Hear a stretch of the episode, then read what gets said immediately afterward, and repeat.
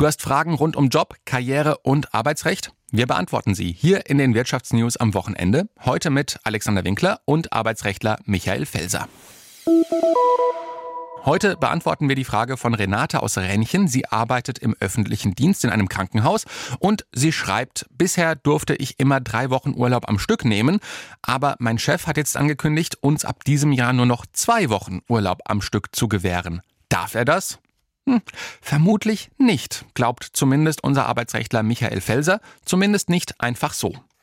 Ja, grundsätzlich bestimmt natürlich der Arbeitnehmer mit seinem Antrag den Urlaubszeitpunkt und in der Regel auch die Dauer. Deswegen gibt es da selten Ärger. Es gibt schon mal Ärger, wenn einer sechs Wochen am Stück haben will oder wenn alle gleichzeitig wollen. Keine Ahnung, warum hier der Arbeitgeber, der hat wahrscheinlich im Gesetz gelesen, dass man nur 14 Tage am Stück gewähren muss. Also er soll zusammengenommen werden. Also das heißt theoretisch auch die vollen vier oder sechs Wochen, je nach Dauer des Urlaubs mindestens aber zwei Wochen. Und das steht auch im TVL so drin, ein Urlaubsteil von zwei Wochen Dauer soll angestrebt werden. Das heißt, rechtlich kann der Arbeitgeber hier sich auf das Gesetz oder den Tarifvertrag stützen, sagen, ja, das steht da so, mehr muss ich nicht. Ja, Das heißt aber nicht, dass er nicht mehr kann. Und er darf auch längeren Urlaubsanträgen nur ablehnen, wenn dringende betriebliche Gründe dagegen sprechen. Das heißt, hier würde ich raten, vielleicht zum Personalrat zu gehen.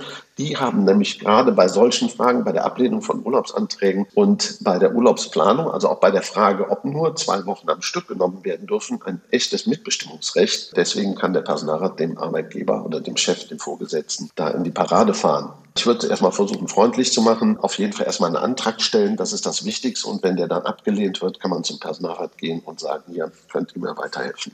Und ich glaube, dann klappt das auch. Unsere Experten beantworten auch Ihre Fragen zu Job, Karriere und Arbeitsrecht. Schicken Sie uns Ihre Fragen an fokus.arbeit.swr.de.